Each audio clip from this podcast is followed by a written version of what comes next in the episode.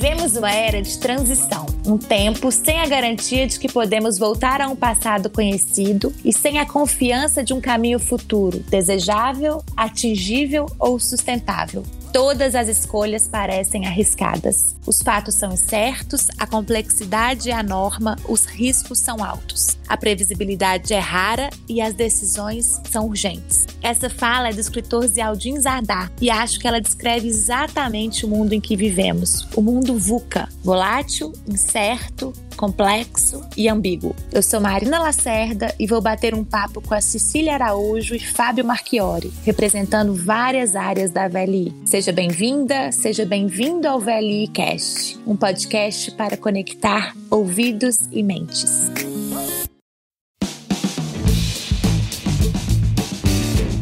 Cecília e Fábio, bem-vindos. Vamos começar com a apresentação de cada um de vocês e uma breve fala do que acreditam ser o mundo VUCA. Vamos começar por você, Cecília, pode ser? Pode sim, muito obrigada pelo convite. Meu nome é Cecília Araújo, estou há dois anos no time de inovação da VLI Logística. Já estou na área de inovação há quase cinco anos, por assim dizer. E o mundo VUCA faz parte do meu repertório como um ato de convencimento dos executivos, das empresas por onde a gente passou, para que a gente pudesse alertar que a inovação precisa estar dentro do negócio, que ela precisa estar dentro da estratégia do negócio, que ela saiu né, de um papel de coadjuvante, de melhoria, para um papel de realmente de um decisor. Utilizo muito dessa terminologia, falo disso, acho que até sonhando de noite.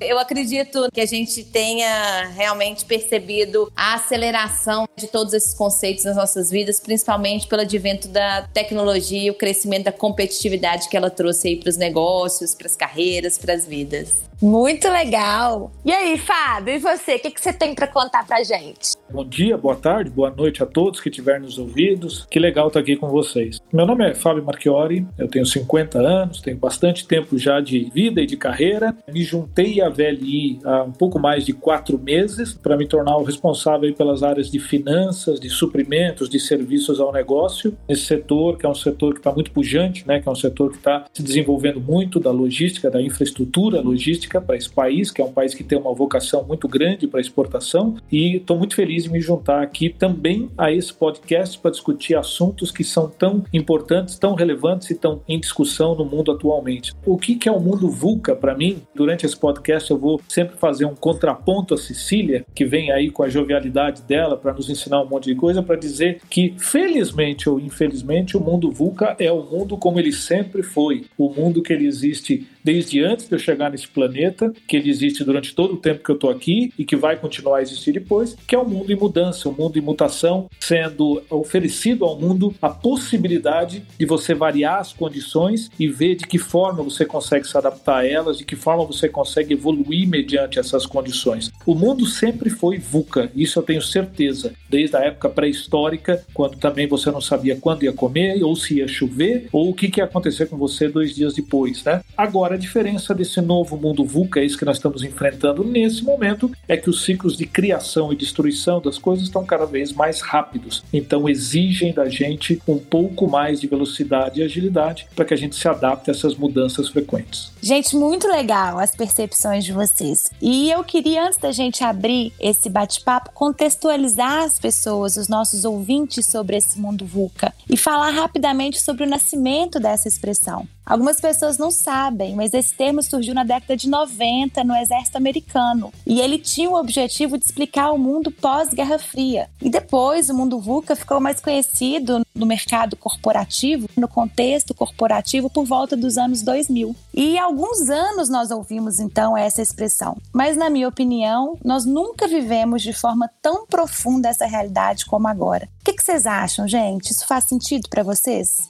faz sentido. Essa expressão ela está se tornando mais frequente porque efetivamente os ciclos estão ficando menores. Mas eu chamo a atenção de todos que isso está presente há muito tempo, né? E eu trago sempre um caso que sempre me abalou. Eu lembro que há 10 anos atrás, alguma coisa nessa ordem de, de tempo, eu tinha muita irritação porque eu tinha que ir para lá e para cá com o meu carro. Eu tinha um trabalho que exigia viajar muito e era um tal de folhear guia rodoviário, guia das cidades para encontrar os endereços. Fábio, você é da época do guia quatro rodas? Eu sou da época do guia quando ele só tinha duas rodas, mas é, houve um momento em que ele chegou a ter quatro, sim, é verdade. Eu ficava irritado com isso, você tinha que parar, era perigoso. Quando tinha sol, ficava embaixo do sol procurando endereço, aquela letrinha miúda, eu sou míope, então não era fácil. E aí, quando surgiu aquele instrumento GPS, o, o Tom Tom, acho que era o nome, tinha um monte de nomes, eu falei, nossa, que bárbaro, a tecnologia chegou para me ajudar. E aí eu tive que comprar um desses, e eu fui um dos primeiros a comprar, eu fui um early adopter disso aí, era caro para chuchu e tinha os mapas para baixar, era um inferno. E eu comprei todo feliz e comecei a exibir aquilo, exibir para mãe, exibir para namorada. Eu acho que não deu um ano, acabou tudo aquilo. Apareceu o Waze, apareceu o Google Maps e eu não precisava mais ter aquele trambolho dentro do carro. E isso para mim exemplifica o que está acontecendo. Quem poderia imaginar que tão rápido a tecnologia dá um salto para que ao invés de ter que comprar um aparelho à parte, você ia ter isso instalado no seu celular, ligado online, dizendo as condições do trânsito trânsito, dizendo tudo isso. As mudanças são exponenciais, né, Fábio? Exatamente. Elas acontecem muito rápido, são exponenciais e disruptivas. Se elas fossem só exponenciais, tudo bem, mas acontece que elas rompem com aquele que era a crença do modelo anterior. É isso que nos deixa com o pé fora da lama, muitas vezes, ou às vezes com o pé enfiado inteirinho na lama, e eu acho que é isso que cria toda essa noção de que nada mais é certo, né? A tua frase inicial foi exatamente aquilo: não existe volta para o passado. Ela nunca existiu, Sim. né?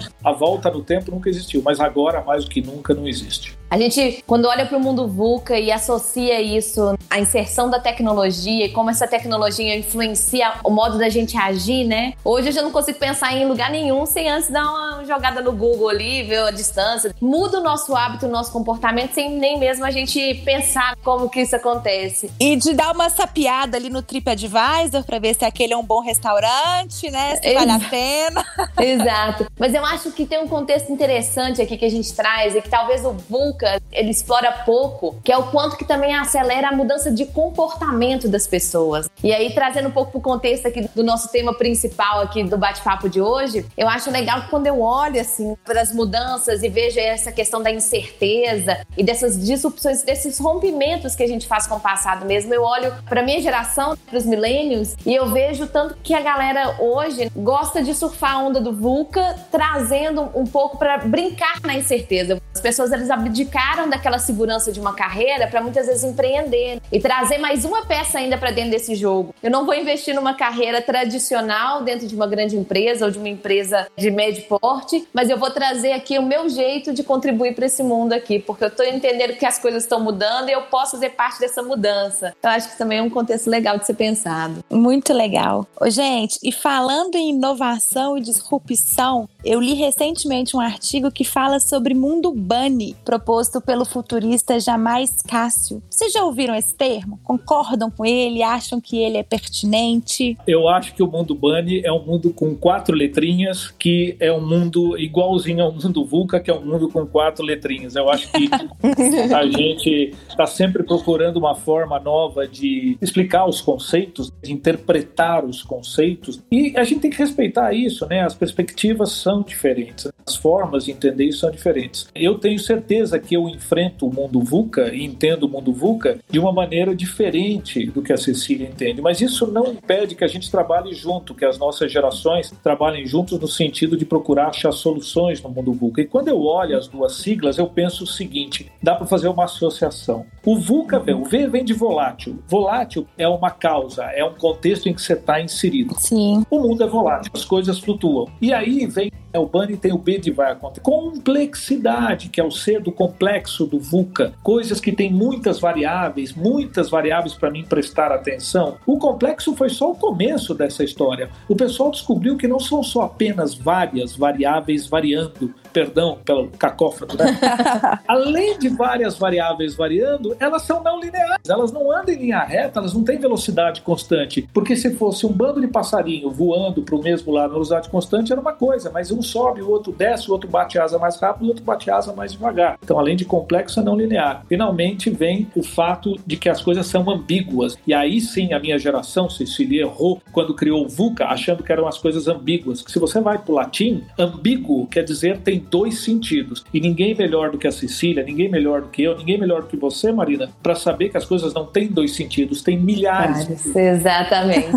Então elas se tornam incompreensíveis, que é o I do Bunny, que está associado com o A do VUCA. Então eu acho que são novas palavras para expressar novas sensações que o mundo VUCA está nos causando. Exatamente isso. Eu acho que a gente está aqui falando de competências do futuro e a gente está aqui falando que o futuro é incerto. Ou seja, eu estou te falando isso aqui agora, mas 10 minutos depois qualquer coisa pode mudar. A gente tem essa necessidade de controle, né? Eu acho que isso aí é do ser humano. E aí eu vou fazer um paralelo interessante também, fugindo um pouco da pergunta, mas eu acho que é um negócio legal que eu li esse final de semana. Um filósofo que se chama Contardo Caligares, ele fez uma reflexão muito interessante trazendo para essa realidade da pandemia e que eu acho que tem a ver com essa questão do mundo VUCA. Porque o que ele diz é assim, a partir do momento que a gente está num momento de tanta ameaça e de tempo inteiro a gente está pensando no agora, na sobrevivência, com uma doença que está assolando o mundo inteiro, essa juventude, essa geração que é a geração que ela tem essa predisposição e essa responsabilidade de ditar o movimento e o ritmo né, de como essa sociedade vai se comportar, ela deixa de fazer uma coisa primordial e essencial para o ser humano, que é sonhar. Então, se a gente está aqui com uma geração que ela está lidando com essa volatilidade, com essa incerteza de uma forma no driver da sobrevivência, a gente tem um, futuro um pouco mais triste, né, do que o futuro que poderia acontecer, porque a gente está deixando de projetar um futuro lá na frente. Quando a gente olha para o VUCA, assim, né, eu acho que a gente pode ver, reconhecer, entender como a gente interage com isso. A gente vai evoluindo, a gente passa por essas siglas, a gente passa por esses significados e a gente tem realmente essa possibilidade de projetar futuro. É um futuro desejável para onde a gente gostaria de ir, que eu acho que é um pouco do que essa geração está enfrentando aí de grande desafio, lidando com o ban atual agora aí, falando de pandemia.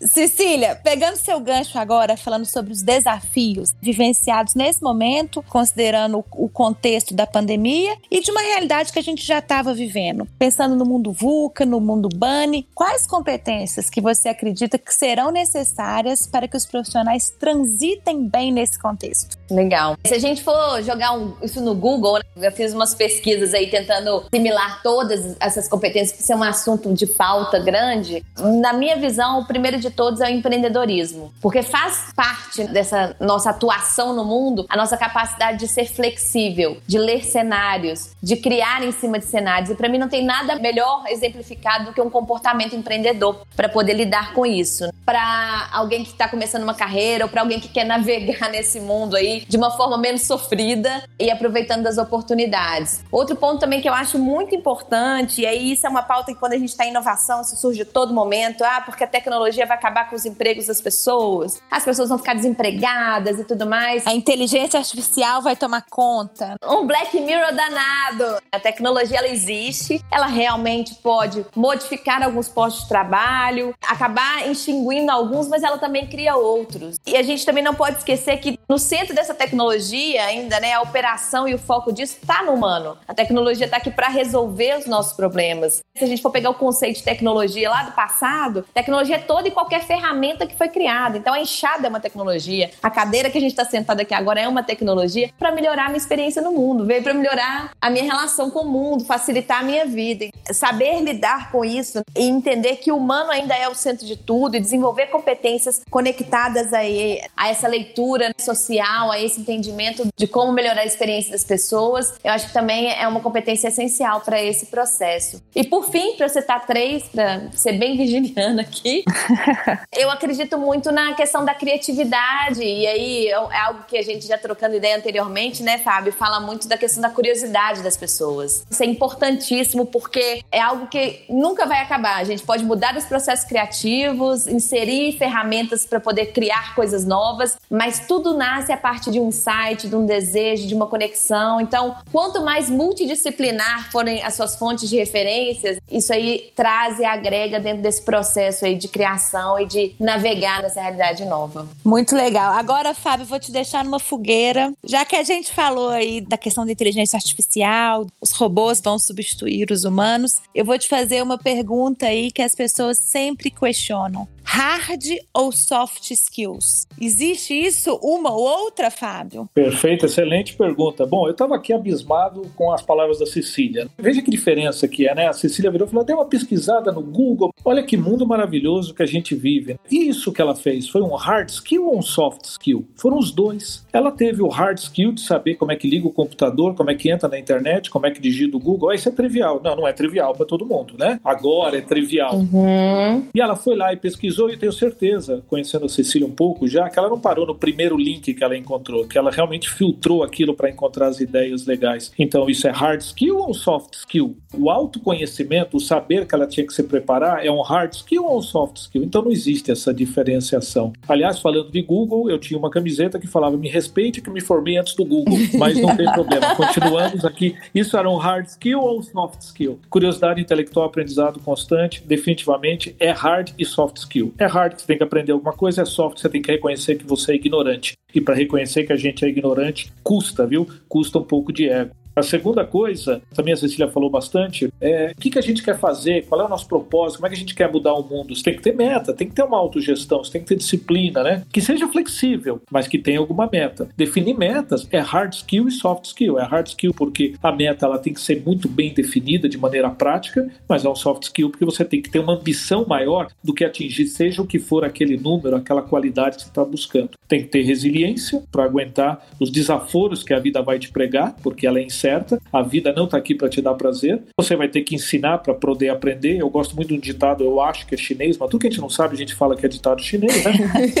que fala que se um homem vem na estrada com um pão e o outro vem com um pão e eles trocam os pães, sai cada um com um pão. Agora, se eles vierem com uma ideia cada um e trocarem, cada um sai com duas ideias. No mundo de network, no mundo da rede social, é uma excelente oportunidade para trocarmos ideias. Mas a última coisa que eu queria deixar, que eu não sei se é hard skill ou se é soft skill, é algo que veio da década de 90, né, que chamava em inglês Seize the Future, em português significa tome posse do futuro. Não liga para o mundo VUCA, não liga para o mundo Bunny. Traça o futuro que você quer. Eu acho que é isso que criou um Uber, é isso que criou um Airbnb, é isso que criou um Google, é isso que criou um Facebook. Traz o futuro que você quer, toma posse dele, já se veja nele para poder caminhar. Porque se você fizer naquele estilo, eu vou fazer alguma coisa para ver onde vai dar, por mais que digam que isso deve dar resultado, isso sim aumenta a incerteza de uma maneira brutal. Entenda o futuro que você quer, é o futuro onde você quer estar inserido e caminhe em direção a ele com metas curtas e flexíveis. Hard skill ou soft skill, eu deixo para quem estiver nos ouvindo avaliar.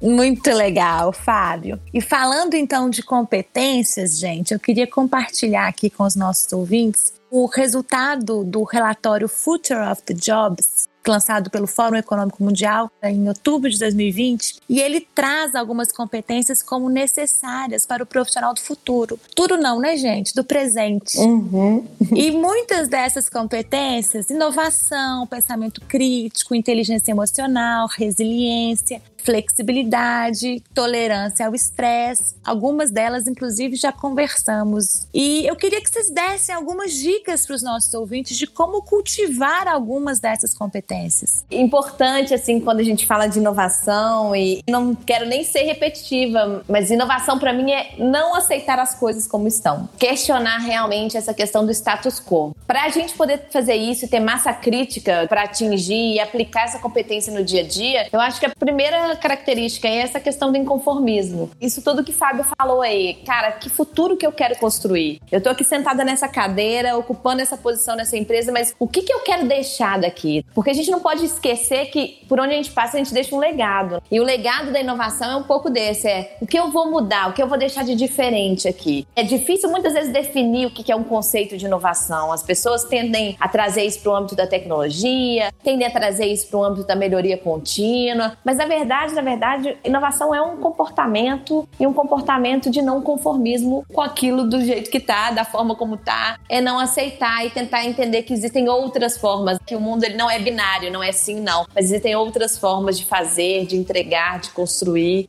Eu tinha um professor que falava, pessoal, cuidado, o animal satisfeito dorme. Não é isso que nós queremos, né? Nós não queremos estar satisfeitos e conformados. Eu acho que não é esse o espírito básico da humanidade que nos trouxe das cavernas até aqui. Eu acho que o que nos move como cultura global é o fato de que nós nunca estamos satisfeitos, que nós estamos sempre buscando algo a mais, que a felicidade ela está naquilo que eu ainda não atingi e que não é por isso que eu devo desprezar as coisas que eu tenho. Então, como é que você se torna tolerante ao estresse? Qual é a minha fórmula pessoal para me tornar tolerante ao estresse? Eu sempre penso que o amanhã vai ser melhor que o hoje. Eu, infelizmente ou felizmente, não sou um saudosista que pensa que legal era na saia da minha mãe, na barra da saia dela, que legal quando eu tive minha primeira bicicletinha. Eu não quero voltar àquele momento. Eu quero saber que aquilo foi bom, que quando eu ganhei minha primeira bicicleta ela tinha duas rodinhas, mas que hoje em dia eu ando de bicicleta ou de moto sem rodinha e sem medo, porque eu evoluí. Então a forma de lidar com o estresse é exatamente essa, tomando o cuidado, voltando à competência hard ou soft skill, de que a gente tem que ter autogestão e disciplina. Se propõe a metas que são desafiadoras, mas que você sabe que pode atingir, se possível, com a ajuda de outros. A meta individual, para mim, ela não tem significado. A meta coletiva tem significado. Busque se alimentar bem, busque dormir oito horas por dia, ou o tempo que o seu médico recomendar, e principalmente busque trocar ideias e trocar problemas, mostre as suas vulnerabilidades para pessoas com quem você convive. Mostrar uma vulnerabilidade não faz de você uma pessoa mais fraca, tornar uma vulnerabilidade pública torna você mais humano. Isso reduz o teu nível de ansiedade, isso reduz o teu nível de estresse, porque quem sabe na comunicação você já acha a solução ou alguém te ajuda trazendo uma proposta de solução. Muito legal, Fábio. Por isso que criar relações de confiança é fundamental, para que a gente possa falar com tranquilidade das nossas vulnerabilidades. Ficou muito claro nessa conversa que o profissional do agora, do presente, ele precisa ter instaladas competências técnicas, as hard e as comportamentais, as soft. Mas eu estou pensando aqui no C do mundo VUCA, na complexidade. Existe sempre uma série de variáveis em jogo, as decisões não podem ser tomadas por análises isoladas, e isso muitas vezes pede conhecimentos complementares. Vocês poderiam falar um pouco sobre a multidisciplinaridade na carreira de vocês? Ao longo da minha carreira, a multidisciplinaridade foi o veio central. Hoje em dia eu trabalho com finanças, mas já tive envolvido com cadeia de suprimentos, já liderei áreas de TI, já liderei área de estratégia. Enfim, eu não vou ficar aqui falando do meu currículo, mas só reafirmar, sentado na cadeira, com a experiência que eu adquiri ao longo dos anos, que definitivamente no mundo complexo e não linear, vamos incorporar isso no nosso vocabulário, que complexo é x mais y mais e mais w mais k igual a algum número. Agora, não linear tem um monte de índices e expoentes nessa fórmula que podem torná-la bem mais confusa. Aliás, pode não ser só uma equação, podem ser 10 mil equações. Como é que você se prepara para isso? A curiosidade intelectual que a Cecília falou anteriormente é fundamental, mas a curiosidade em si, ela não responde todas as dúvidas. O exercício, a prática de diferentes disciplinas, as discussões e os debates com diferentes pontos de vista, é isso que traz uma multidisciplinaridade para a sua carreira. Mas para isso, a gente também precisa desenvolver uma outra palavra que a gente precisa explorar nessa conversa desse novo mundo,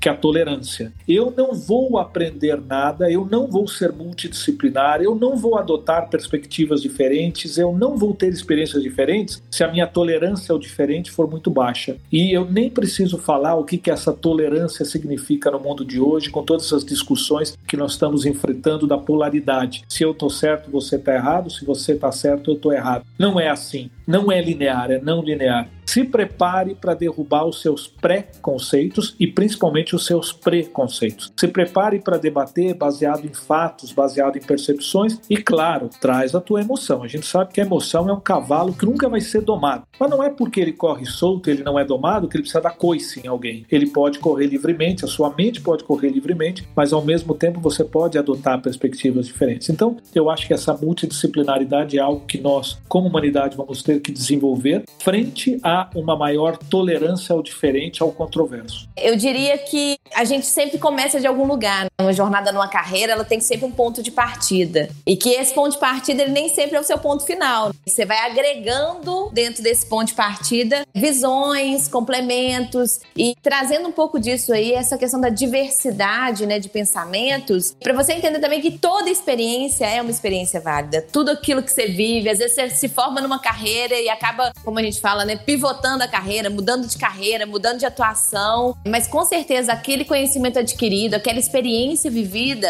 aquilo vai te acompanhar, é algo que você não perde. Eu acho que uma coisa que é fantástica. E tenho visto hoje muitas empresas quebrando esses paradigmas também, aí falando um pouco aí dos hard skills ou soft skills, né, que a gente não tem essa distinção, essa questão de você poder ser um autodidata, estudar por conta própria, adquirir conhecimentos aí nos nanodegrees, você não precisa mais investir hoje num curso de super longa duração, você pode se especializar num conteúdo através de um acesso de conteúdo mais fácil, mais prático, usar dessa incerteza e da ambiguidade do mundo VUCA para você agregar aí na sua caixa de ferramentas os conhecimentos que você tem. Muito legal, Cecília. E você falou aí do protagonismo. Protagonismo que a gente tem que ter na vida e na carreira. E a gente tem um episódio só para falar sobre protagonismo, gente. Então não deixem de ouvir. O papo tá muito bom, gente, mas tá acabando. Nem parece que foi o tempo. Pois é, é verdade. muito gostoso, né? Mas antes da gente se despedir, eu gostaria de saber se vocês possuem algumas dicas para os nossos ouvintes, alguma bibliografia, alguma TED, alguma coisa que vocês gostariam de compartilhar com eles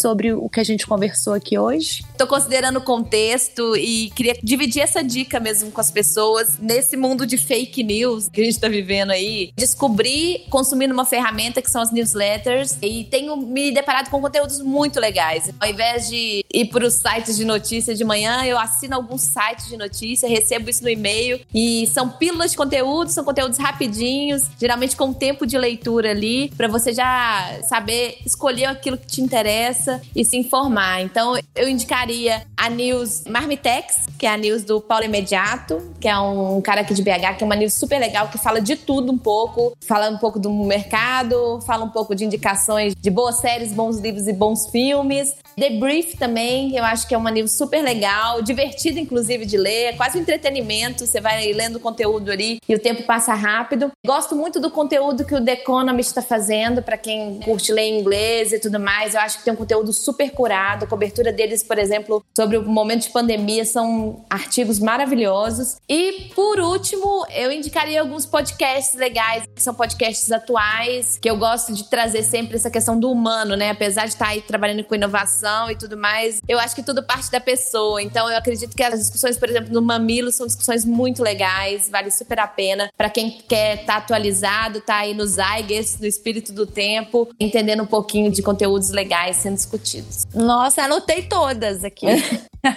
Obrigada, Cecília. E você, Fábio? Olha, da minha parte, para quem quiser entender o novo mundo digital, tem, infelizmente, em inglês, um podcast do Financial Times chamado Tectonic. É bem interessante, né? Porque é de tech, de tecnologia, tonic, movimento de placa tectônica que causa terremotos, né? Então foi muito feliz a escolha do nome, que fala muito sobre esse novo mundo. Mas eu queria deixar dois alertas. Primeiro, esse novo mundo, ele não se trata de ser digital. Ah, não tudo é digital. Ah, ah, ah. Ele trata-se de a gente trabalhar e a gente aprender em rede, a gente ter muitas conexões. Cecília deu grandes exemplos aí de tudo que ela ouve, de como é que ela integra e intera em relação a tudo que está acontecendo. Eu acho bárbaro isso, né? Ela não bebe de uma fonte, ela bebe de muitas fontes para poder ter muitos pontos de vista e ela ter a análise crítica dela. E é um mundo que é de aprendizado e trabalho em rede que é habilitado pelo digital. O digital não é o que nós estamos fazendo, como nós estamos fazendo esse tipo de coisa. E a segunda, de um futurologista chamado Peter Hinsen, escreve P-E-T-E-R, H de hospital, I de ilha, N de navio, dois S, Z de elefante, N de navio, e ele gosta muito dessas siglas, o VUCA, o BANI, mas essas siglas mostram o problema e não a solução. E ele criou uma sigla para a solução, que é o que todo mundo está procurando hoje, a vacine, vacina, está em inglês vaccine. E da onde vem essa sigla? V tem a velocidade, as coisas estão mudando rápido. A tem agilidade, tem a maleabilidade. Velocidade é ir rápido, agilidade é ir rápido com os desvios necessários de rota. Tem o C de criatividade, tem o I de inovação, tem o N de network, que é a rede de contatos. E finalmente, lembrando que a Cecília falou, tem o E de experimentação. Já que você vai errar muito, porque não tem jeito de acertar sem errar muito, experimente coisas diferentes e saia logo dos fracassos para tentar uma coisa nova em seguida. Então acho que essas são as duas dicas que eu deixaria aqui. Fantástico, anotei todas também. E para a gente fechar então nossa conversa, pegando o gancho do Fábio de experimentação, deixar uma pergunta aí para os nossos ouvintes. Qual foi a última vez que você fez uma coisa pela primeira vez? Acho que vale uma reflexão em cima disso. E já está de fato na hora da gente se despedir. Muito obrigada, Fábio. Muito obrigada, Cecília. Foi um prazer enorme. Obrigada, agradeço a oportunidade, Fábio. Muito obrigada, honrada em poder participar aqui com você. Espero ter contribuído. Olha, certamente contribuiu para um senhor de 50 anos que aprendeu muita coisa aqui. A honra foi toda minha. E eu quero responder minha pergunta. A última vez que eu fiz uma coisa pela primeira vez foi agora, porque foi meu primeiro podcast. Somos dois dessa aí. Continua experimentando, tá certo. Muito bom. Queria agradecer também a você, ouvinte, por nos acompanhar. E não se esqueça do nosso lema: da minha carreira, cuido eu.